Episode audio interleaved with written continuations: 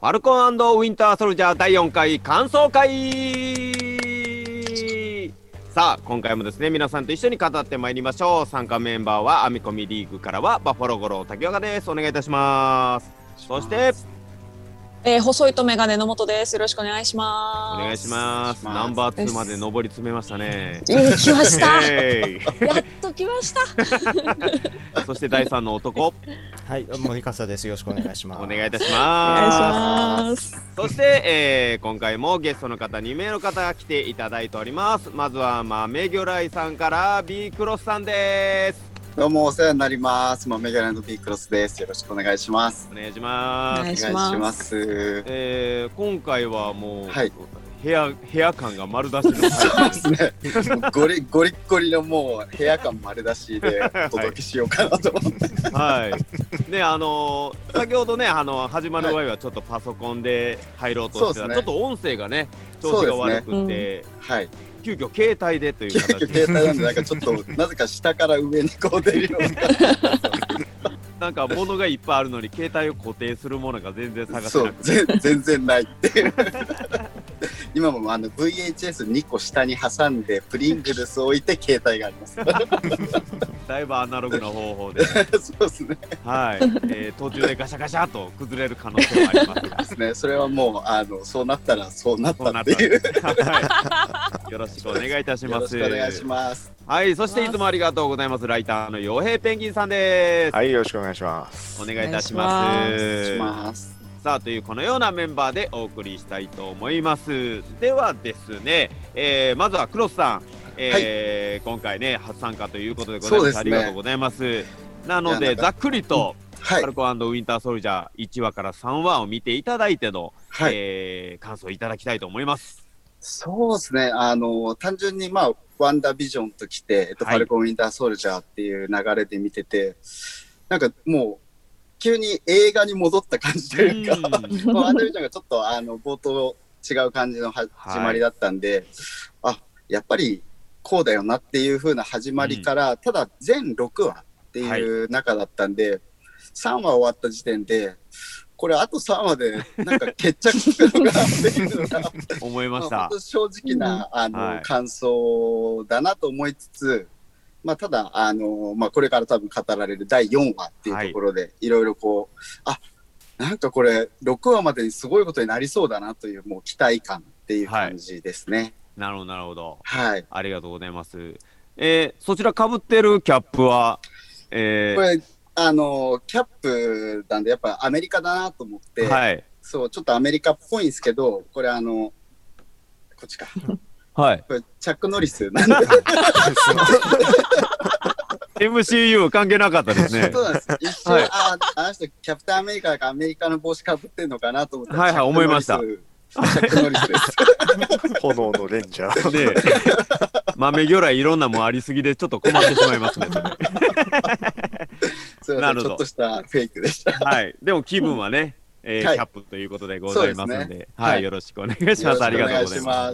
ます。はい。ということで、では4話、えー語っていく前に、まずはコメントをちょっとご紹介いたしましょうか。はい、今回もちょっといろいろたくさん来たんですが、ちょっと一部一人ご紹介します。えーありがとうございますありがとうございます。内川さんからですね。えー、ちょっと内川さんもだいぶ長いのいただいたんですが、ちょっと一部ちょっとはいここ、前回のトークともかかっていいかなというところをちょっと一個ご紹介します。えーサムが、えー、とジモに対して俺たちの許可なしに一切動くなって言ってたけど、ジモの行動は今後なんかくっついてくるだけなような気もしますみたいなコメントいただいたんですが、さらにそこね、その後にですね、あのここちょっとあのあの感想会で僕らも言ってなかったなっていう部分で細かく父親のカーコレクション内の中に父親愛用のファー付きコートと紫とマスクを発見するくだりが良かったと思いますと。うんうんでこれやっぱジモがお父さんがやっぱヘルムート・ジモといううんうん。キャラクターでもあったんでなんかそういうところすごくあのシーンさりげなく実は表現してたんじゃないかなって、うん。おそらくちょっと昨日のあ前回のやつとかでははい。言ってなかった部分でもあったんで、改めてちょっとコメントの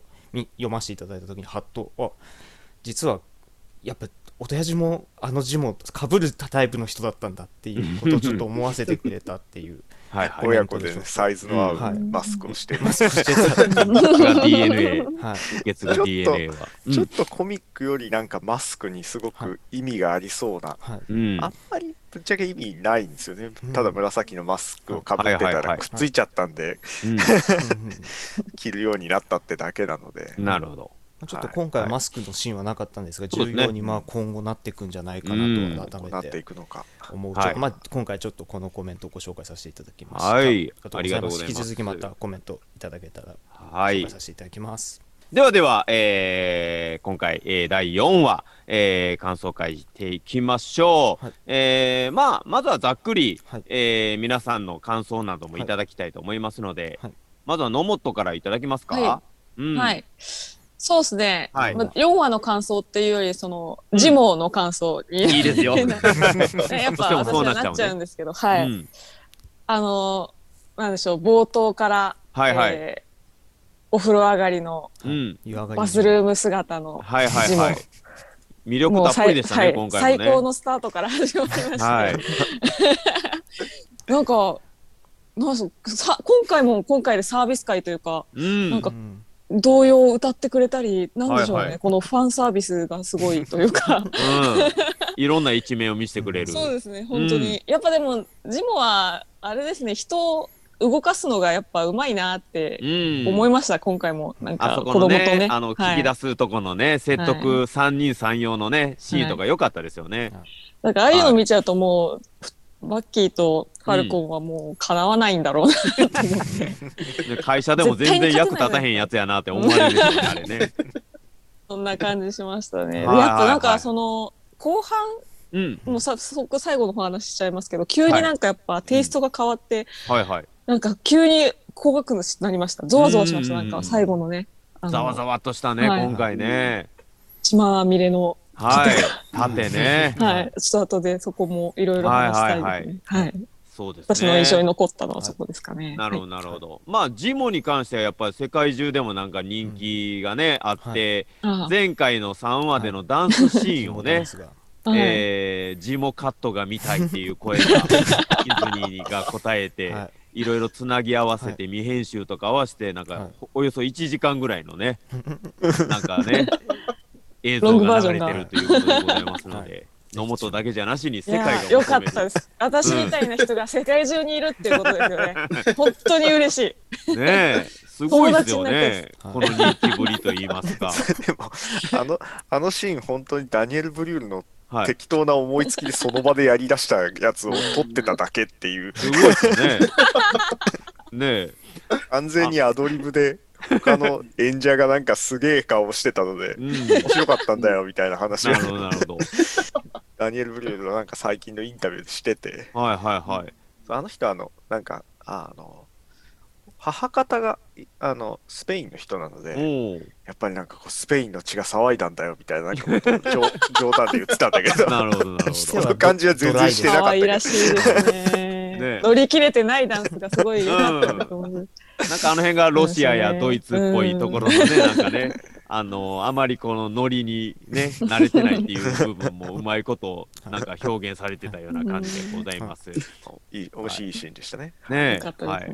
ありがとうございます。さあ、クロスさんは、えーはい。4話のなんかポイントとしましては何かしら挙げるとそうですね、まあ、もちろんあの最後の部分の方、まあ、印象的ではあったんですけど、はい。あの個人的にすごい気になったのが、はいあのそれこそ、まあ、ジモがあの子供たちに渡してた、はい。あのターキッシュ、ターキッシュデライト。デライトはいそうはいあれをそう見たときに、あれ、これなんか前でも見たなと思って、よくよく思いました。あそうだ、ナルニアで見たんだと思ってナ。ルニア国物語で。そうそう、だから、これ、ナルニアも MCU に入ってくるのかなって 変な想像しちゃって。お菓子ユニバースつながりで。そうそうそうやっぱあの子供を惑わすお菓子なのかなと思いながら、ああ、なるほどねそうずっと。見てて、あもしかしてこれライオンとか出てくるのかなと思ってそうちょっとドキドキしちゃったっていうのがあの一番今回4話の中で個人的なポイントでした。はいはいはい。でも、なんか全然馴染みのないお菓子ですけども、やっぱ海外とか、その地方によってはすごくメジャーなお菓子なんですかね、あれ。どうなんだ。でもイイギリスとかそっち方面なんじゃないかうな。あの、一応、まあ、今回のではい。調べて、まあそのナルニアのに出てくるので、もちろはい。んイギリスでもポピュラーといえばポピュラーなんですけど、うん。元はトルコのえー。トルコ話で、えで、あの、なんだっけ、結局、底ビアとか、あって、うん。はいいわゆる東欧じゃないですか。だからうんヨーロッパの東側の、うんで結構ポピュラーなうんものらしくて、うーん。それのなんかね、うんさあの表現なんだろうな、なるほど。みたいな感じはしました。あんま豪華なお菓子っていうわけではないですかね。やっぱ庶民のなんか簡単に作れる。そんなに安くも、日あ本で買おうとすると結構高いんですよね。まだちょっとその、実際か、向こうのかあのうん。価格感とかわかんないんですけど、はい。日本で買うと1箱2000円ぐらいするんえで、ー結構ですね。お土産としてもポピュラーじゃなかなかないので、なんかゼリー駄菓子みたいですけどねあのそう。どういそううお菓子なんですか？ねえ、なんかそうですね。サクサク系なのか、いしっとり系なのかとうん。もうか。硬そうでしたよね。なんかあの硬そう。えっと、あの、すごくしっとりしている。えええーゼリー、食べたことゼリー。しっないんですよとりしてて洋菓子2000結円は構いろんな納得できものをます。ね、食べたことある方だとは思うんですけど、はあの、どこで買えるんでしょい。ねえ、ちょっトルコと、料理屋さん、トルコのもので、トルコ料理屋さんで食べられるという話はあったりとかして成城石井とか売ってないですかね。一応ね、なんかね、成城石井で売ってるっていう話は聞いたんであ、すよツイッターで教わったんですけど、ちょっと探してみましょう。見つかっていないんですよね。通販で見つけている人はいて、ねはいはい。ロクムというね、トルコのお菓子なんだそうで。ロロクム？ロクうんで、あの、なるほど。そういう名称もある。ウィキペディアには、ウィキペディアの説明によると、ゆべしに似てるらしいんですよ。ィんえーゆべしゆべしあた確かに仕組仕組みというか構造的にはすごく似てて、はいはい。うん、あの要はあのでんぷんと砂糖が固まった飴状のものなのでこれがロえークあそうそうこんなやおー。あでも、はいいろんなはい。はい、つただね劇中に出てきたのとはちょっとまた違うなって感じなんですよね。うん。なんか、これ見る限り、スワマみたいな感じですよね。あそうそうスワマとかその辺の感じですよね。まあ、シンプルな、うん。来ろうと思ったら来れるし、シンプルに作ろうと思ったらシンプルに。ね。とみたいですね。はいはいはい。実在するお菓子なんですよね。ターキッシュディライトってう。ん。いう。実在してそのしてる。要はと欧米ではターキッシュディライト。うん。と呼ばれる。なるほど。まあ現地の言葉ではトルコではロックムと呼ばれるらしい。おー。だから全然はじ初めてじゃない。食べたことは本当にないので。ねえ。ねちょっと探して、次の時まで食べてみたいね。いやー、成城石井からなくなっちゃうんじゃないですか、これ、放送したら。で明日には。ねえ。珍しい結。構珍しいと思うので 紀ノ国屋とか言ってみましイギリスではあの結構食べるみたいなのなるほど。うん。ヨーロッパではまだポピュラーなのかなって気はします、ちょっとこれ探してね、はいえー第5話の前に、えーターキッシュデライト感想会。食べてみてのね。お菓子の感想。開きたいと思いますね。はい。というわけでございまして、はい、ありがとうございます。確かにね、すごくあの気になった部分で、なんかでもそういった部分をなんか、えーうまくね、使ってるなっていうのもやっぱり MCU のドラマの、えー部分でもありますし、はい。えーやっぱいろいろ深い、えー重いっていう部分と、うーんすごく楽しいっていう部分が、えーすごくいいバランスで織り交ざった、えードラマでございますので、じゃあこの第4話、はい。えー皆さんとまた一緒にちょっと語っていきたいと思います。はい。タイトルが「世界中止の中ではい」という、まさにまあちょっとねエンディングにもつながるような、はい。タイトルでございますが、まず最初は、ね、えー6年前のワカンダの、ね、シーンから始まりまして、はい、えーウィンターソルジャーが、リハビリに頑張ってると。あそうですね。リハビリの時ですね。ロンねドキュメントでしたね。はい。なかなか強引な、ね、あんたは大丈夫、大丈夫言うて、呪いの呪文みたいなことをね、また言われて、はい耐えろ耐えろみたいな感じでしたけども。いやそうでしたね、あれをしっかりあの呪文といいますか、えーあのメッセージを、えー繰り返しておりましたけども、あれっていうのはちゃんと以前にも出てきたその通りのやつそうでね。うん。意味合いとかはなんかあるんですかね？なんかそれっぽい言葉とかもあるじゃないですか、なんか。うん。ね、あのなんていうんですか、貨物とか錆びつきとか。うん、なんか腕のなんかちょっと連想させるようなことであったりとか、まあ貨物列車とかはね、あのすごく、えー事件が起きたみたいなところがあったりとかすることがあったりするんですが、まあそれをちょっと耐えて涙ながらに。えー泣いてましたあねれ。ね。復活ししてましたね、そう。ねねうん感動してましたね。本人が。はいはい10はいでもなんかの記事で読んだんですけど、セバスチャン・スタン、街歩いてたら、あの呪文結構言われるらしいですね。言ってましたね。ねなるほど。え、なかなか大変ですよね。うんいきなり熱望。17とか言われる。ねロシア語で言われるという。えロシア語を覚えるのも大変ですけどね。でもなんか全然言ってくれよぐらいな感じでしたよね。その記事にも書いてあったのほは。はい。そうですよね、もう耐えてる、大丈夫やっていうね、そう。やつやね。あれ聞いたら変わるっていう、状況やったら大変ですけども。なんぼでも言ってくれてもいいよ。もうね、リハビリ終わったよっていう感じでございますから。はい。っていうところからスタートして、えー、まああのね、あの2つのボールを返すみたいなところがありまして、えー、8時間だけよと、うんえーいうことで、えー、字も、えー受け渡す時間を猶予をもらって、ホテルに帰ってまいりました。で、まあ、ホテルに帰ってきて、まあ、先ほどのターキッシュデライトの、えー下りがあったりとか、あーありまして、まあ、聞き込みですよね、先ほど言ってました。えーママドンニャのお葬式の情報を、うんえーそれぞれの感じで、まあ、えーファルコンは誠実に聞き込みをする。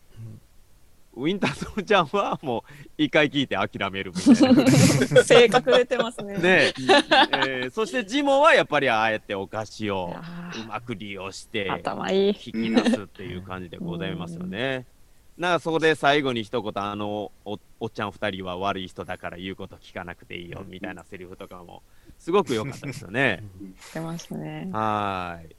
まあということで、えーここで、えー聞けなかった、えーファルコンとかはまたシャロンに助けを求めるっていうことですけども、ねえシャロンが一旦また離れたけども、連絡取り合って協力をしてる、なんかこの距離感っていうのがね微妙と言いますか、ねそうですシャロンも何考えてるのかわからんみたいな部分もありましたし、ねあれどうどうなんでしょうね。あのあたりね。どうなんでしょうね。ねなんか後半もなんか出てきましたがねうん。なあの位置っていうのが何か数離れずな、ね。そうそうそうそう。ですよね。なんか大きな目的のために何かを泳がしてるのかとか、う。うん。一応あるんじゃない、意味がないわけではないと思うんだけど、この話の中でそれをやれんのかみたいな。うん。もうあと本当に2話しかないので、はい。なんか一応多分パワーブローカーがずっと名前が出てんのにキャラとして出てこないので、うんうんうん。もしかしたらパワーブローカーと何かの関係がある。はい。うんパワーブローカーを何かやろうとしてるとかそういうのでまだお話の都合上あんまり前に出てこれないうんっていう感じなのかなとは思うんですけどね。はい。全ね然。はい。まだあんな立ち位置なのはうん。なんでなんだろうみたいな感じねの。まあそれはまあ残りにはもしくは違う作品でいろいろ展開していくのかもしれませんが、えーまあそこで、えー今度は、えーカーリーたちが、えー結成をね残りの結成をまたちょっと手に入れて仲間を増やそうということで。ねあのなんかあのお墓はなんか意味あるお墓やなんですかね。りげでしたけどね。あれ。なんかあのパートナーの男性がね立ち去る前になんか十字切ってうん。なんか誠意を示してから言ってたんで。あれはあの多分その言及してたおじさんあのうんお墓なんですよ。うん。あの墓標に書いてあるなんかルーカスみたいなねなんかはいただはい名前を聞いても特にうんうんちょっと一発では思いつかなかったんですよね。なるほどもしかしたら、なんか意味があるのかなとは思ったんですけど。はいはいはい、はい。引用してましたよね、その言ったこととかも。結構、堂々と言ってました。なんか意味ありげに言ってました。はいはいはいはいもしかしたらもじった名前にしてるのかもしれないんだけど、はい。ちょっとすぐは思いつかなかったんですよね。なるほど過去ね。作に過去作に出てた、うんファーストアベンジャーとかに出てた可能性もあうんるようあなジスタンスでとは言ってたんだけど、はいはいはいでキャプテンアメリカには憧れてたんだよみたいなこと言ってましたけどね。言ってましたね。ダムダムデューガンとかの、いやいやいや。名前が全然違うから、うん。誰なんだろうって思ったんですよね。確かにね。はい。まあ、なんか、よくわからない仕掛けで蓋が開いて、決定が出てきましたけども。ですね。そんなこんなところにあったんだって思いましたけど。日本のお墓っぽいですよね。ねえ、なんか誰か間違ってコーンって蹴ったらなんか開いてしまいそうな仕掛けでしたけども。ねえ、なんか結成も7本ぐらいあって、ね、どうなるのかなみたいな感じでありましたけども。であれ、普通にお腹にパッと巻いてつけてたんで、はい。これ、本当にそれで大丈夫なのかなって思いました。そうですよね。あんま大切なもの感がないですよね。なんか柔らかいウエストポーチみたいな。なんかジェラルミンのケースとかそういうのじゃないんだっていうのはすごく思いましたね。なんか温度とかにも弱そうですもんね。そうそうそんなに常温とか、ちょっと常温人肌はダメですよね。うん確かだってシビル王かなんかのうん回想で、はい。あの、トニー・スタークのお父さんが、うん。要は結成を持ち出そうとするはい。時うんにちゃんとしたものに入れてたと思うんだよな。ま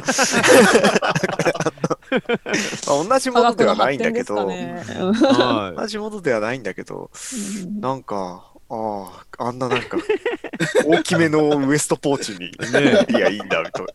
いや最先端の技術があのウエストポーチにはな。予算が予算が限られた、あの、チームですからね。なんかちょっとそういう組織なんで、やはい。っぱちょっと親近感が、みんなの親近感が湧く。はい。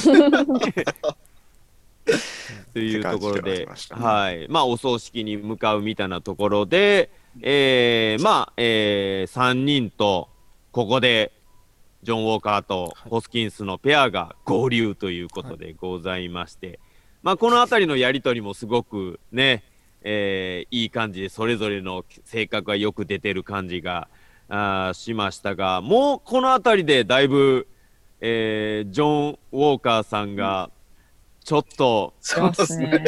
イライライライラ限すごいしてる感じがしてましましたね。限界に来ているけど、あの、バトルスターがなんとか、はいはいはい。なんかババトルスターがよりなんか善人みたいな感じに見えましたし、後半のフラグなのかなみたいなこともね、まあまあそうでししたらね、ありまただ。あのシーンちょっと、ちょっと奇妙だったのは、はいあの、普通に向こうからただ、キャプテンアメリカとバトルスターが あんな目立つ二人がね。そう。なんかもう一個ないのかいみたいな感じのシーンで、なんか、そういう、なんていうの、政府の車とかに乗ってくるとかじゃなくて、はい。マジでただ歩いてくるだけって たまたま見つけた感じで来るのがちょっと、ねえ。なんか面白い入り結だなと思構っちゃう。ジモが頑張ってデータをね、入手して、ようやくあそこまで行けたので、あの二人、ふらーっと来た感じ。でなんか向こう遠くの方、結構遠くの方からゆっくり歩いてきて、ありましたが。ねはい。突然上から来るとかじゃなくて、ただ向こうから少しずつ歩いて、ちょっと面白いシーンでしたね。はい、ありましたね。そしてまあ、えーそこでいろいろ作戦を練るんですが、ここはファルコンにね、えーちょっと説得を任せようというところで、えーやっぱこの辺りで、えーファルコンがやっぱりそういった、えー気持ちを、みんなの気持ちを組む、うーちょっと精神科医的な役割みたいなところも、えーうまく表現されてると思いますが、説得、惜しかったですね。かなり惜しかった。といいとこまで行ってましたもんウォーね。カー、ウォーカーのせいですよ。ねえ、カーリーも結構ね、なびいてましたよね、もうね。そうですよね。あーあうんとちょっとっていうところで、うん10分っていう約束も守れず。ジョン・ウォなんーかカ、あれ、ジモが、ー。はい。なんか、手錠で手錠で固定されたじゃないですか。うんはいあの謎のなんかよくわかんない鉄の蓋みたいな。ボイラーみたいな。はいはい。ボイラーじゃないとは思ってましたけどなんか先週のその接着剤の話聞いてからなんかあそあれ接着剤なんじゃないの？みたいな あそこね、中に接着剤う。そう入ってるんじゃないかってちょっとなんかもう変な呪いにかかっちゃって、はいはいはいはい。不安でした。なんかあそこで戦闘になってね、バーン撃たれて、ピューってかかるみたいな。もう顔が拝めないんじゃないかなと思って。もうヒヤヒヤです私。大丈夫。それは大丈夫ですね。回避今回はできましたね大丈夫ですね。ははい。はい。っていうところで、まあ、ジョン・ウォーカーが入ってきてということで、えーまあ、これがちょっとご破算になっちゃいまして、えーっていうことで、まあ、でもそこでジモが、えー手錠を外して、独自の行動をとって、カーリーの目の前に現れて、はい。で、まあ、バンバンバンと撃った後、ね。はい。目の前に血清が、みんなの心配した案の定ね、案の定。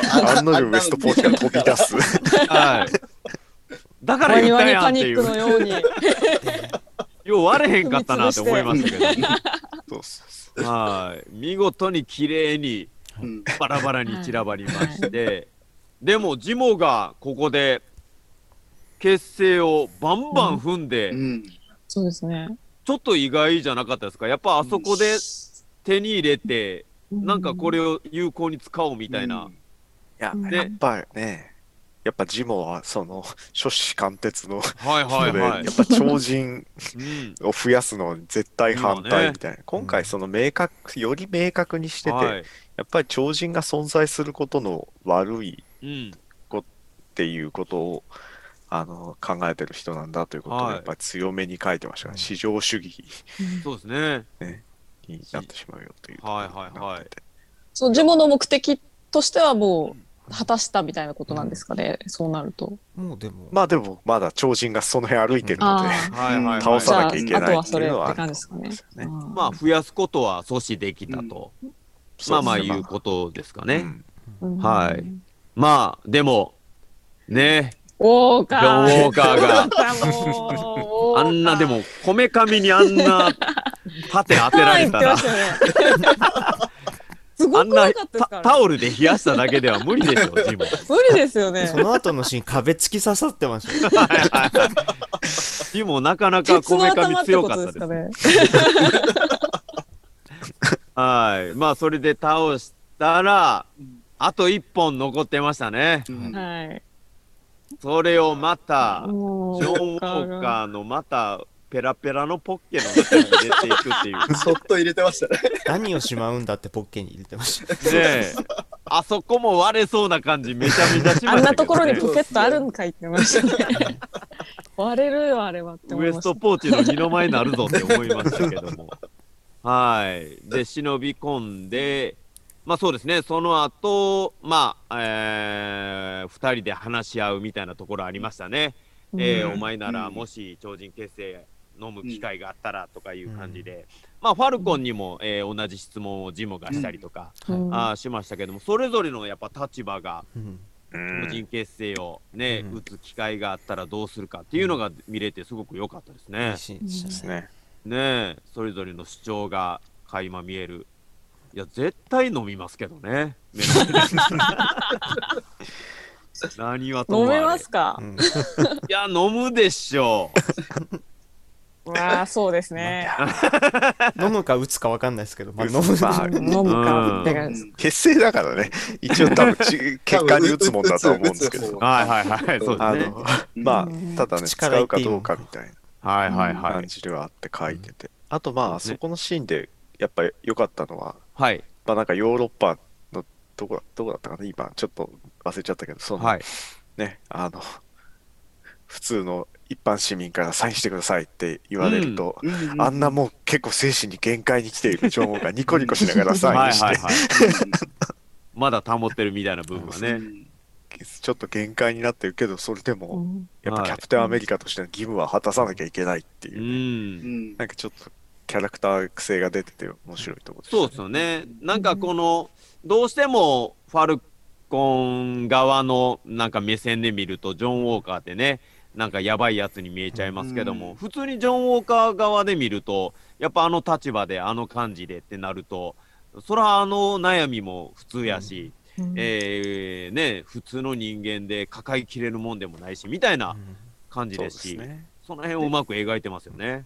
で、その後、その、うん、派兵、派兵というか、その、要は元所属してた部隊で、はい。まあ多分せん、あの、かなりやばいことをしてたね、うんありましたね。っていう話をはい。してて、ちょっとその、コミックで書いてた、うん、元レスラーの愛国者が あのヒーローやり始めて耐えられなくなっちゃうっていうよりちょっと重いバージョンになってるなっていう。はい。感じはしましたね。はい。ちょっとパニッシャーとかに近いようなそうですね。うん。確かにね。かなり、かなりネットフリ版パニッシャーに近い設定なのではといううんはい。感じはしましたね。うんいましたね。で、そうですね。で、まあ、えーホテルにまた戻ってきて、えーまた揉め出したところに、今度はドーラ・ミラージュのメンバーが やってきて、お強かったですね強かった。強かったですね。改めて強いっすうん。あんな強かったっていうぐらい。はい。まあ、めちちゃ強いですからね。はい。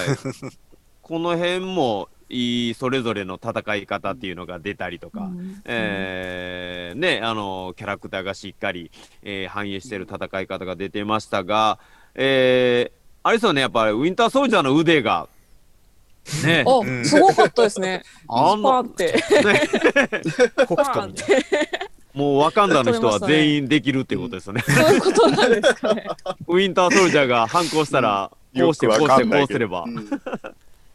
なんねかそういうボタンがそこにある。ねってことですかね。多分なんか順番通りに何かしら押せば、うん本人もえって顔してましたよね。うんそんな簡単に取れるんだみたいはいなはいは顔してましたよね。い。ねで、そんな簡単につけれるんだって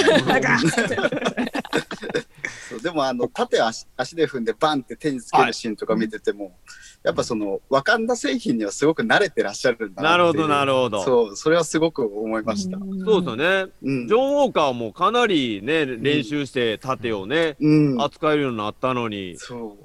ドーラ・ミラージュのあの、結構下の方の女の子人でしょ、あれ。多分名前がわかんない。ナンバー4か5かぐらいのね、人やと思うんですけど、でも足でバンってバンバン。バシッと。めちゃめちゃかっこよかったですね、あれ。そうかっこよかったですね。ジョン・ウォーカーよりも、なんやったら、うん。初めのスティーブ・ロジャースよりもかっこいいんちゃうかっていうぐらいの盾の扱いでしたけども。まあまあ、そこで、強化人間でもないうん。一般の人にかかなわなかったという、うん。ジョン・ウォーカーの思いが、いや次の、行動につながっていくっていうことでございまして、そう思うとなかなか、ドーラ・ミラージも罪なことやってしまって、あんな完封強すぎ巻きなきまでにやっつけるっていう、うん。もう机と槍で盾全部固定されて動けないっていう、うん。なかなか屈辱的はない。ことされてましたけども、うん。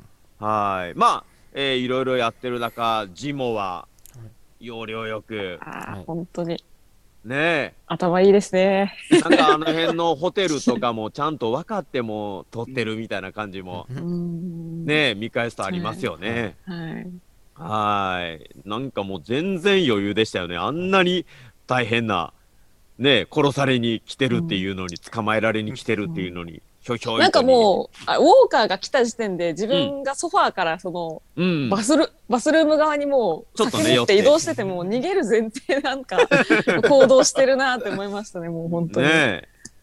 いや、本当にあんだけ、なんかすごい精たちが集まってる中、やっぱジモとしてはね、やっぱその、体術的なことに関しては、やっぱ一番劣るのに、やっぱ頭で切り抜けるのがすごく良かったですね。あのあの人うん多分その能力的常人的には確かうに常人ではあるんですが、まあ、とはいえね設定上その一国の元特殊部隊の隊長ですから、ねなるほ、ど。そうあか、そうか。まあやっぱ結構強いはずなんですよ、人間のランクのはい中で。はいはい。なるほど。でましてその暗殺部隊みたいな人だったので、はい。あああいうの得意なんだろうそなみたいあな。忘れてましたその設定。そうそう そうせてほとんど使わないのでは写真でその説明がされるだけなのではい。っていうことでしたね。そんな感じでまえー、続いてはカーリーが、えー、ね、サラ、お姉さんに、はいえー電話してみたいなところもありまして、まあ、ちょっとプラザに、えーもう一度話がしたいっていうことで、えーファルコンが久々にユニフォーム来ましたね。はいそうですねずーっと私服でしたからね。ずーっとポロシャツでしたからね。うん装備をやっと。やっと来て、えー来ましたけども、まあ、ここでの戦いとかもかっこよかったですね。はい。ね、あいの、ややっぱり翼使ったり、うん。ロケットエンジン使ったりとかいう、やっぱ、ファルコンはこのユニフォーム着ての戦い方っていうのはすごくうん。考えられたアクションで、見ていてもやっぱすごいなっていうのがありましたし、はい。まあその前のエピソードからそうなんですけど、はい。ちょっと前のエピソードからそのジョン・ウィックの脚本の人がうん。あの脚本を担当していて、まあかはい。必ずしもそのアクション全体をその人が作ってるわけではないんですけど、はい。やっぱちょっとそのジョン・ウィックので有名な人連れてきたというところで、やっぱ多分ここがアクション熱いパートだったのでははいはいはいはい。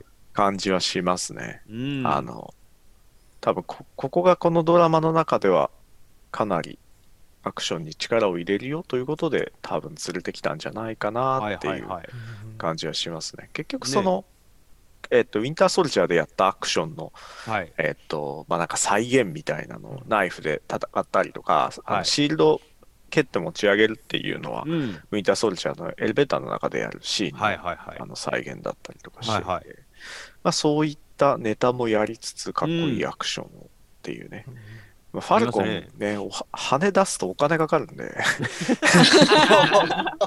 やっぱりちょっとあれフル CG になっちゃうのでです羽を使ったアクションはねはい。高いんで極力や残んねえようにしてたまあ面白かったですね。ちゃんと使った。あ今回はうん。予算がある回だみたいな感じ、うん。まあ、予算がないわけじゃないですけど他のやつがね、でも確かにね、あのウィンターソルジャーとか階段ね、あの螺旋階段的なところをうまく使ったりとか、うん。いろいろ思い出させるようなアクションであったりしましたし、ねまあ、ドーラ・ミラージュのホテルとの戦いと、まあ、フラッグスマッシャーズとの、えープラザでの戦いというところはすごく今回、なんかごちそうさまでしたみたいな、すごいいいシーンでございましたね。はい。なんか見てても胸躍るっていう感じでございましたが、はい。はい。まあ、ここで、まあ、ジョン・ウォーカーが、はねえ、初めは結構古典ファンにやられてたのに、途中から、自信つけましたね。ねえ、鉄パイプ ぐにゅぐにゅとしたり、ねえ。わ、かりやすい。わかりすごくわかりやすい。ぶっ飛ばし表て現でしたね。みたりっていうことでございまして、やっちゃいましたね、とうとうね。ちょっとうんはい。結成デビューそうなんですよね。結成デビューですね。結構はい。結成使うのって、うん今までの作品だと大事だったじゃないですか。うんはいああの キャプテンアメリカでは大きめの装置必要はいはいはいしたし、すごいテクノロジー使わないといけなかった進。化したんだなって、あの前回殺されちゃった人がだいうぶん改良したんだなっていう感じ。なんかね、もう、あの瓶に張り付いてて、プシューって、そう、うん多分やってるんちゃうかぐらいのねわざわざ新たになんか機械使ってっていう感じでもなかったですもんね。多分そのあ場で使ってねうん大丈夫だったっていう。あ。結構大丈夫じゃないって話もしてたじゃないですか。なんか会とかはね大変そうでしたよね。うん燃えるように熱くてみたいうんなこと言ってましたよね。ケロッとしてましたねはい。肌ツヤも全然変わらず。は大丈夫そうでした。ねえ、まあ、こっからどのような感じでね、まあそのパワーを使っていくかということが、うんえー、ね、やっぱね、超人側になったら、ね、ずっとフラッグスマッシャーズもね、言われてましたね。やっぱ力を持つと、うんえーどうしても、えーそうなっちゃうみたいなこともいろいろ言われてましたし、それがスティーブ側になるのか、カーリー側になるのかうんみたいなことも、すごく深いテーマだと思いますが、それを、まあ、諭していた、ね、はい。ホスキンスさん、バトルスター。バトルスターが。バトルスターが。まさかの。いやー。一一瞬でしたね。一瞬一瞬でしたね。まさかの。もうもう心臓ハートブレイクショットを打たれて、もう初めの一本の伊達さんですよ、まあでもドーンとね、一発食らって。そう超人たちがぶん殴り合いをしているところに飛び込んできてしまううん。常人なので、はい。しょうがないですよね。あの 星ほら星ほら、超人じゃねえんだみたいな状態だったって、もう。ジェロニモみたいな。ゼロにもみたいな状態。だいぶ悲きついだろうしかった。ですって話だね。うん。はい。まあでもやっぱそのジェロニモの死を 見たね。正義超人たちが奮い立つみたいな感じで、ジョン・ウォーカーもちょっとリミッターが外れちゃった感じうがしまして、まあ皆さんが言っておりました。最後のシーン。あの象徴である盾をはい。あのように使って、血みどろのあの盾っていう表現っていうのはー初めてですかうね。MCU でないですよね。人に連発するのもないですよね。そう対人に対して何発も。ボーンぐらいなね、なんか当てるぐらいはあるけども。まあ、実際ね、壁に穴開くぐらいの勢いで刺さるもの、人間に当てたらああなるよっていうはいはいはい。話ではあるんですが、うんはい。ただ、結構、あの、なんだっけ、あの、MCU って流血表現が少ないんですよ、うん映画ではね。はなので、かなり今回、い。うん。うん攻めた表現だったなって感じはしますね。やっぱディズニー作品ではあんまりやらないことなので。確かにう。。うんん、ね一回じゃなくてこううん複数回そうなん振り下ろしてたじゃないですか。かなりえぐい感じの。そう。いやこんなことできるんだなと思って正直ちょっとびっくりしました。はいはいはい。ディズニーっぽくないっすよね。確うかに。ん。いや、これね、多分配信だからだと思うんですよね。ああ、なるほど。配信限定だからちょっといいかなみたいな。レギュレーションが自分のところでが。うん。うんいや、多分ね、あれ指定が変わっちゃうと思うんですよね。おーやるとうんうん。レーティングが上がっちゃうと思うんですよ。なるほどね、あの表現は。うんうん。うん。結構ギリギギリだと思うんですよね。なんか、そう、もう、なんていうの、我々、ザ・ボーイズとか見てるんで、ザ・ボーイズとかだったらもう首 飛んでるぐちゃぐちゃはありますぐらいのリ。はい。感じなんで、アマゾンとかのなんか無法地帯ぶりから比べると、ディズニープラスってまだ、そうですね。レッドブルとか配信してなかったりとかするはいはいはいするんですよ。あの、やっぱこう大人向けというか、R 指定作品は配信してないのうで、ん。うん。だけど、まあ結構攻めた表現をしてきですた感ではじでしたね。知らない間にやっぱ MCU の表現に慣れてしまってて、うん。そこじゃない表現がやっぱ来たので、ざわっとなりましたね。ですごいうん急にサスペンスというかなんかうんテイストが変わっうて最後はいはい鳥肌がちょっとゾワゾワっとしちゃいました私は。ちょっと胸が締め付けられる感じがうんしましたが。そう、かわかわいそうな、うウォウォーカーは結構かわいそうな人として書かれ続けてるので、はい。なんかわかるんだが、まあ、なっていう。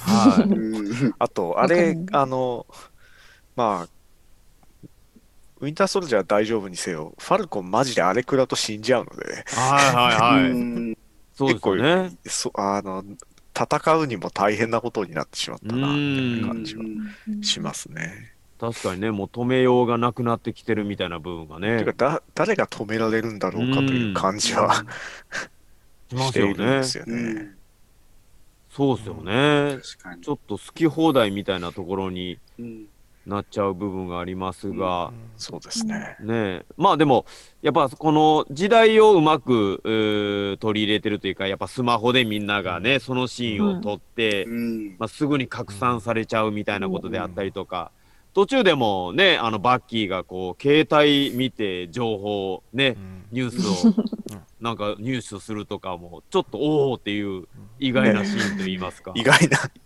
意外に、ね、使いこなせるんだって思って。意外に使いこなせるんだ。テレビ、テレビぐらいしか使えないのかと思ってたけど。ガラケーじゃないんだみたいな。キャップが送ってきた、106キャップが送ってきた携帯ガラケーだったのねえ。そうそうそうだったはずなんですよ。はいはい。おっていう感じはしましたが、まあこれで本当に世界中にねキャップのイメージがガガガッとついちゃってこれ大変なことにな大る変なことになってしまうんだろう。まあそれプラスジモも逃げちゃってまあねね。まあミラージュは追いかけては一旦お別れ。いましたけどもこのままねフェードアウトなのかえー、そんなことあります？そんな。まあそれはないとは思いますが まあさらにやっぱり暗躍っていう部分はねあるとは思いますが。そうですよね。でもどう絡んでいくかですよね。意外と意外と今回のエピソード何も解決してないんですよ、ね。はい。うん。また4はね。あのうん感情面は進んできましたけど、キャラクターそうたちのですね。そう、掘り下げはしたんだけど、はいはい。なんか進んできました事。件としては進んでなくてっていうところではあって、うん。まあそのキャプテンアメリカが超人になるっていうところはあるんですけど、サムとバッキーの関係性はなんかねこう文句言い合いながらもやっぱり1話ずつ、えー良好にはなっていってるバディ感は出ているんですけども他の問題がねうん。何にも解決してるんですね。何にも解決してねえし、死人は出てしまい、はい、あと2話ですからね。あと、あとあと2話でどうすんだろうとずーっと言ってるパワーブローカーはマジで出てこないのかっていう。ああれですよね。だからフラッグスマッシャーズを、なんですか、のせいにした爆破テロのはいはい犯人はそうなんじゃないかなって思い始めたんですけど。あどうでしょう一応か。一応爆破してたはしてたん出で、たね、フラああッグ、スマッシャーが爆破してることに間違いはないので、まあ、カーリーがちょっとねそこは判断を、ね、過激派になっているっていうところで、うん。ただ、あの、カーリーもなかなか、なんていうの、手段は間違っているんだが、はい。考えとしては大きくは間違っていないんだみたいなところを書く、うん。も難しいところを書くドラマにはなってて、この難しいはい。ドラマを、ね、どうやって、あの、すごいパンチが強いみたいなキャラになってキャプテンアメリカをどうやって 絡めていくのかみたいな感じがして、はい。ちょっと楽しみですね。やっぱ初めから言われてるように結構悪者がいないというかそれぞれのねうん。信念に基づいて、えー行動してることがまあ違う立場の人にとっては悪く見えることもありますし共感することもありますしみたいなことをね、えーいろんな方面から描いてるっていうことで、どこに気持ちを持っていったらいいのかっていうのもすごく見てても難しいですしそこが面白かったりもするんですが、まあ本当にあと2話で。ねえ。どう？いやー、あと2話でね。ねえ。なんかやっぱシャロンのなんか行動とかもね、うん。ずーっと気になりますし、そうなんですよね。ねああのまま消えちゃうんだったら、まあまあ、それはそれでって感じのはい登場の仕方だったけど、きり良かったですもんねあそこで別れた時、なんかまだやってて。いやはいはい。ー、これ、うん。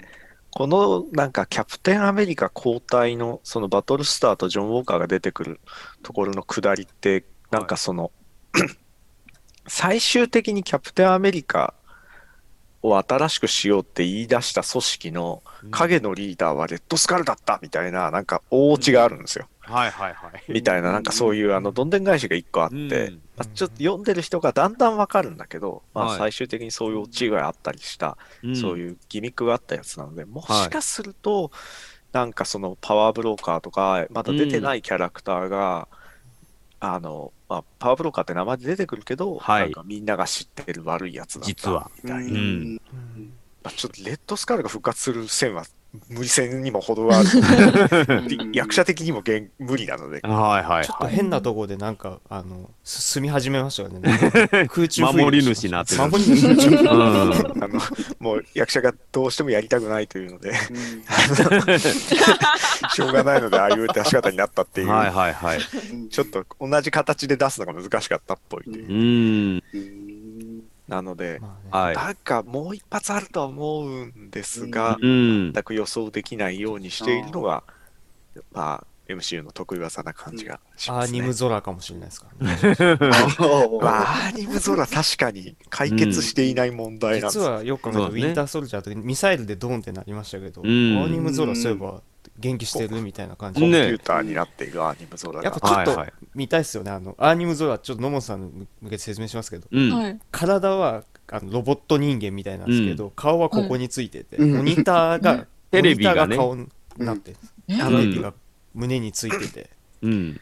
あのウィンターソルジャーかなんかそのコンピューンターの中にメガネおじさんがいたじゃないですか。はい。はいはい。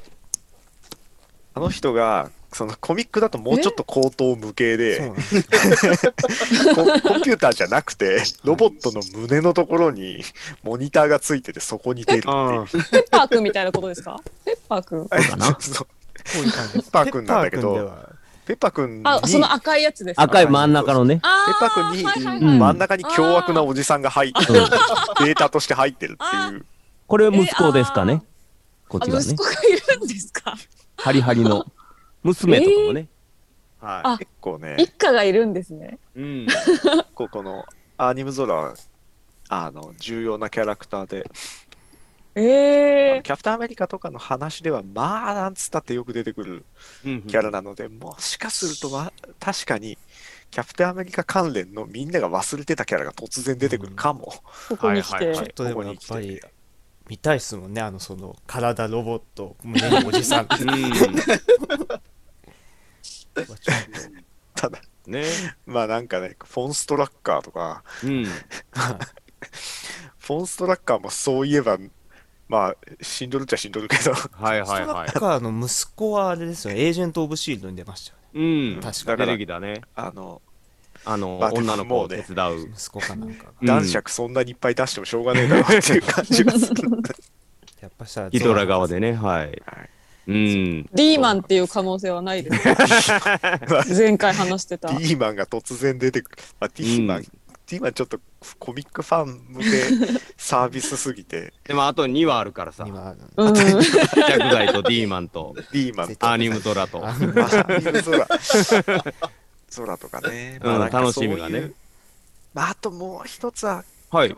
なんか一つ可能性がありそうなのは、これ、実はマジでクリス・エヴァンスを出すっていうパターンはゼロではないと思う。そうっすかいや、だってマンダロリアンとかでの最終話にルーク・スカイウォーカー出すみたいな、うん。そういう大仕掛けを、びっくり大仕掛けをやってくる、うん。あの、会社ではあるので、うん。まあね、もしかしたら、なんか、あの、SNS 上ではね、ジョン・ウォーカー登場会を、えー見てるのあって、大笑いしてるみたいななんか、上がってたりしますよね。あ本当ですか？うん。それクリス・エヴァンスがクリス・エヴァンスが笑見てってる映て、像にえ組み合わせ合わせて、してるっていうのがあって、なんでこのタイミングで出たんやろみたいなあったりもするんですけどもへ、もしかしたらそういう流れもね。あれ本来はですよないかもしれね確かポール・ラットがあのインフィ、あのインタビューしてる時にポール・ラットが急にインフィニティ・ガントレット出して大爆笑してるところの 写真になんか合成されてるやつです。うん。え ー、そうなんですね。けもうなんかでもやりたくない感じしてたじゃないですかクリス・エヴァンスは。もうん。うあれですか？でもなんか、一回あのた分だけならみたいな。た楽しく見てるよみたいなことは言ってて、うん。う ん楽しく見るよみたいなことは言ってたりとかしたんで、まあわかんないです。うん。わかんないけど、それあったらすいいごいよ、ね。やつとしては戻ってこないですよね絶対多分その ただ普通にキャップ戻ってきたらああよかったで終わっちゃうまあおじおじいちゃんになって。状態で出てくるか、まあ、別になるほどなくなったわけでは多分ないと思うのうで、ん。で出てくるか、うんまあ、もう一つはそのまさにこのコミックでやったはい。その交代期で最後レッドスカルが出てくるって言ったんですけど、レッドスカルが出てくるときに、レッドスカルは当初あのそのキャプテンアメリカのクローンを作ってその顔で来るっていう。体はキャプテンアメリカで来るっていう、うん。あの話があったんですよ。はいはいはでだからそこの再現を突然い。うん。やり出すパワーブローカーとし、実はパワーブローカーわしだったんじゃっつってキャプテンアメリカが出てきて、はいはい。なんだあったね、あってみたいな。うん。ことがあって実はレッドスカルでみたいなことをやったらまあ観客がついてこれないと思うので もうちょっとわかりやすいやつだと思いますけどね。でもまあ、シャロンがはい。スティーブ・ロジャースをなんかフォローしてるみたいな部分もないことはないですよね。ないことはないでしょうね。やっぱりまあ、ちょっとあの、恋心みたいなところも描かれてたじゃないですか。そもそも今の歴史上は、はいキャプテンアメリカとあのうん。ペギー・カーターは結構仲良く、はい。あの人生を送ってきて、うんその子供子供その、なんはいていうのあの子孫になってるわけだから、まあ、ん知らないわけはないよね、みたいな。そうですよね。やっぱその潜伏してる間、キャップもまあ潜伏してると言いますか。ねキャップ、キャップおじいちゃんで。おじいちゃん。おじいちゃんになっても誰かが面倒をもしかしたら見てるってなっ見たらてんのかなシャロンの可能性も全然ありますしな仲間んかその辺は絡みようっていうのもねいっぱいあると思いますが。一つ仕掛けがあるんじゃないかって感じは期待してしまいますが、うん。わかんない。ただ、今、海外のファンはね、はい。とりあえず何でも X メンにつなげようっていう遊びを、なるほど。まあ、X メン欲しがっちゃってるんですね。X メンを欲しがりすぎていて、いや、あの、うん。なんだっけ、ジャスティスリーグが、はい。あのファンの要望によって、ああいう風に公開されたということは、我々はこう強めに X メンを押していけば、きっと X メンをもたらしてくれるに違いないみ自たいな、なんか信ついちゃったんですね。願望が出てしまっていて、ねああ、X メンが出るに違いないみたいなことをみんなことあるごとに言ってて、あとメフィストのお次のね、あのはいやつとかで、あのまあ、ドクター・ストレンジとかのうん。やつで、これはメフィストに違いないみたいな、はい。あのまあ前のやつでメフィスト出るんじゃねえかっていうのが大きく外れたので、はい。あのどのシーンでもとりあえずこれはメフィストに つながってるに違いないみたいなこという遊びが行われてるので、まあちょっと予想はそろそろ楽しくなってはいはい。くるうんところではありますね。もう多分次か次、次ぐらいで大体終わり方は見えてくると思うんですよ。うんそうですよね。ここが多分今予想しどころの、多分やっぱり5話目ぐらいでね収束に向かっての方向性は見せといて、6話できっちり終わるかまたさらに匂わして終わるかみたいな部分っていうのがね、また我々の予想範囲外のパターンはちょっとあるんじゃねえかという気はしてる、はい。好評だっねたんで、まだ続きを作るんじゃよ、みたいな。そうですよね。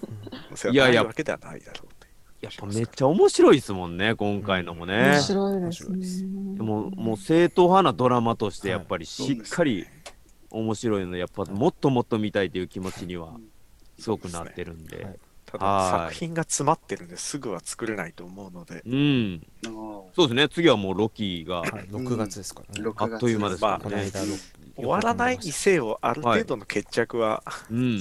見えないと、ちょっとみんな忘れお話を忘れちゃうと思うので、突然は終わらないと思うんで、はい。うん、っていうことですかね。ね。はい。まあ他にもいろいろ気になったことが、えー、ね、お三人さんそれぞれ、えー森川さんももちろんですけども、ありましたら、なんかこれ何やったの？みたいな気になったわからないみたいなこともね、うん。あげてみんなでどうだろうみたいなことももちろんいいですし、うん。やっぱりなんかありますか？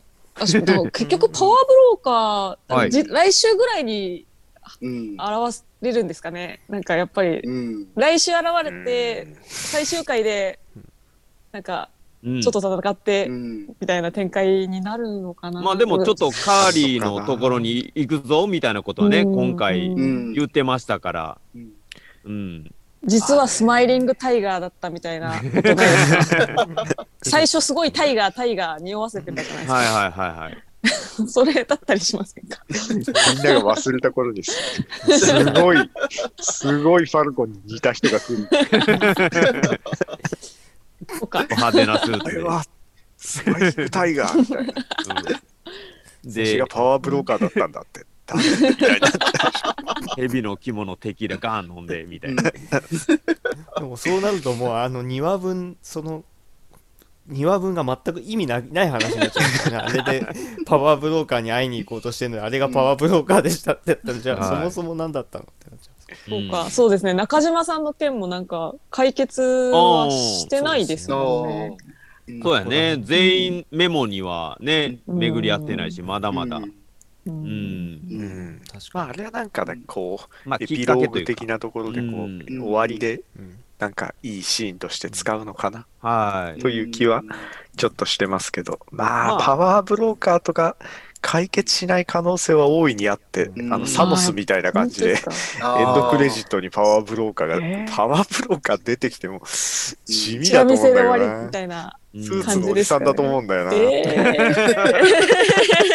まあ、なんかでも誰そのサプライズがやっぱりこのじ実はなかったじゃないですか、その本当にドンチードルぐらいおあ来たんだみたいな感じになってうん。実は結構前半は使いましたけど実は結ドンチードル構誰か驚いたか？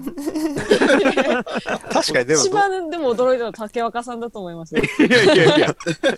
ローズ来たーっていう。来たって来た感はでもそのワン逆に言うとワンダービジョンとか結構その放り込んできたじゃないですか、いろいろと。うんうんってなった時に意外とそこの部分のはないんでそのビッグゲスト来ますよみたいな感じのうんっていうのがなかったんで、結構そのもう残り2話ぐらいで1個ぶち込んできそうな感じはやっぱり、でももしかしたらその辺のなんかサプライズなくてもしっかりドラマで見せれるぞっていうところ自はちょっとワンダービジョンとはね方向性変えて示してるのかもしれませんしね。なるほど、うん。まあでも欲しいのは欲しいよね。欲しいですね、うん。やっぱり。何かもう人うん。びっくりなんでしょうね。うん。パワーブローカーが、はい。パワーブローカー、うーん、まあまあ ねパワーブローカーなのかな、どういうふうにはい。落としてくるかわかんないですうね。ん。ねえ。X メン系なのか。うん。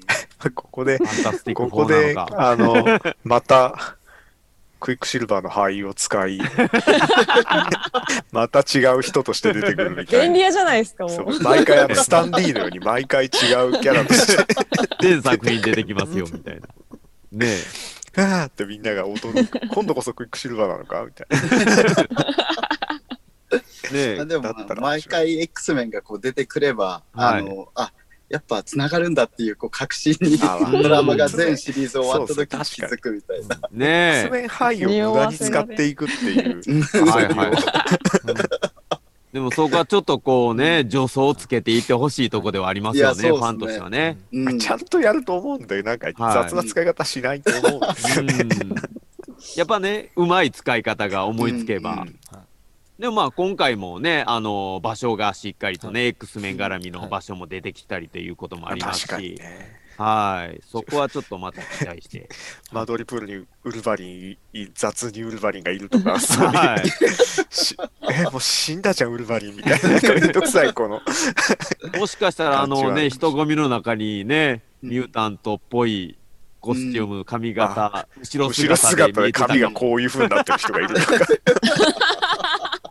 ねもしかまだしたら。役者が決まってないから、ちっちゃいおじさんが 髪型で。いるかコマもしれない。送りで見たらもしかしたら映り込んでるかも、うん。みたいなところもあるかもしれませんそういう遊びがあったら、は楽しみですね。うん。いねえ。っていうところでございますね。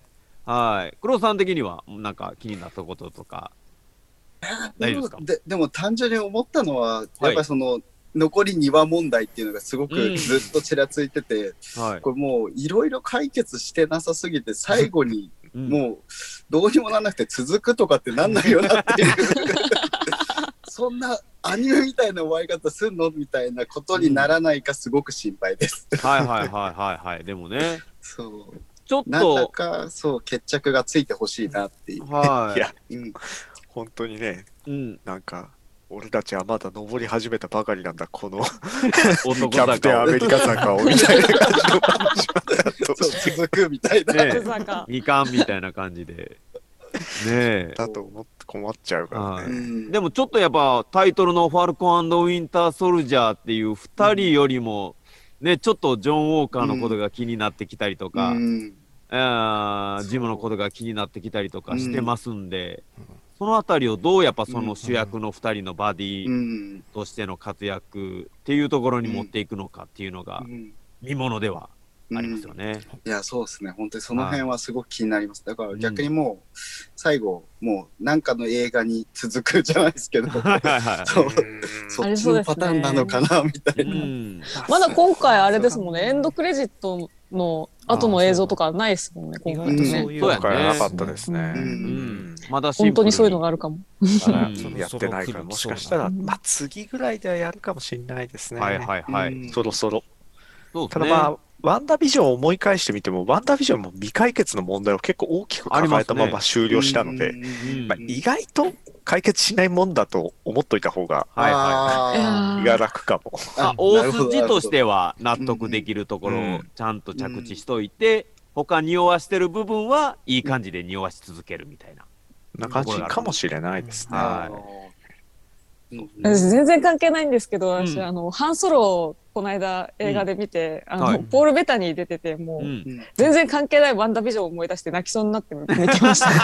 もうあれ、ワンダービジョン見てからもうポール・ベタニーが頭から離れないんですよ。カーラいやいや、確かに。えー、あ取材してたからね。ねはいあのそハンソロに出てきたうん。はいえっとなんだっけ謎の仮面なうん仮面のてあのバイカーギャングのリーダーのやついたじゃないですか。あのあーはいはい。あ、そうですね。カーリはいが、ーでね、すよね。カーリーの役者さんがはい。やられていて、うんあれで多分結構有名になったうん人なあので、そうなんですね。はい、出世作。出世作だと思う。まあ、もはちろん他にもいろいろあるんで あれなんですけど、い。はい。はい、っていうことですね。はいまあうんあの、クロスさん的にはやっぱおもちゃとかのことも気になるとは思うんですけども。そうですねねまあフィギュアだって、まああのもう T シャツとかもうん。どこまで出てんのかなみたいなはい思いながはいら、シャロンとか、でもジモもあのマスク姿とかってはいはいはい。いうのは、あれいいですよね。うん、もう出てきてるんで、はい。そう、やっぱワンダービジョンの時は結構、その回が進むごとに新しいデザインがバスバスバスみたいな感じで結構出てたんで、そう、ウィンターソルジャーどんな感じかなと思ったら、ある程度、うんまあ、初めにこう、出てるそのアートのところで作ったはい T シャツとか、でまだ止まってるんで、うん。これなんか、最後の最後、でっかいの来んのかなっていうのはちょっと期待してます。す。なるほまあ、あと多分、十中八九その、ジモダンス T が 今すごい勢いで作られてると思います。作るぞってなってありそうですね、今ね。今すごい勢いで印刷されてると思います。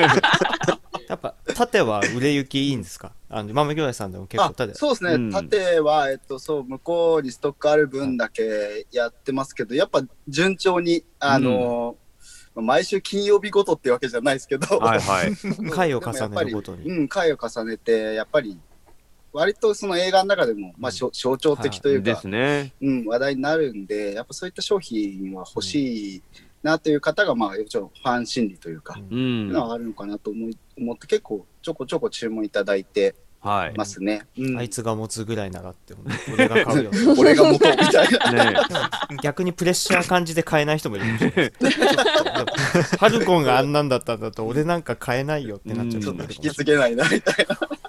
ジョン・ウォーカーのグ、うんあのフィギュアとか売れなさそうな感じはプンプンしますが、あ、でも、あれ、あれで出るんですよね、多分。ハズブロは箱でかなんかから、本当にあの、うん会場で子供が持ってた、はいはい。キャプテンアメリカ就任会のところで子供たちがわーって持ってたなる、ほど。来場者が持ってた箱バージョンのええ動画が多分出るんですよね。なるほど、なるほど。